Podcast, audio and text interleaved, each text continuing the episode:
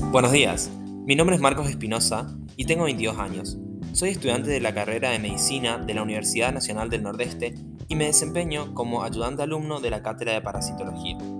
Para comenzar, me gustaría comentarles lo emocionante que ha sido este proceso de aprendizaje en cuanto a las competencias digitales en docencia.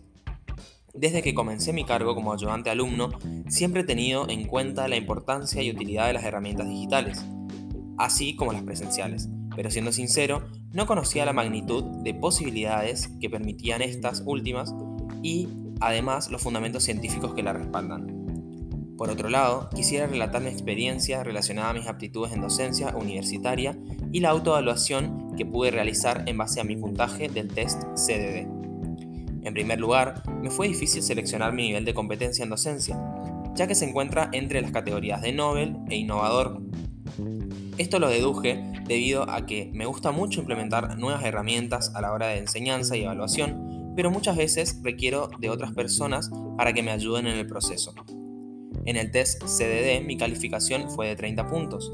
En el área 1 considero pertinente mejorar mi formación participando con mayor frecuencia en cursos o espacios de aprendizaje de competencias en docencia digital. Por otro lado, en las áreas 4 y 5 me falta mejorar mis habilidades en cuanto a diseño de...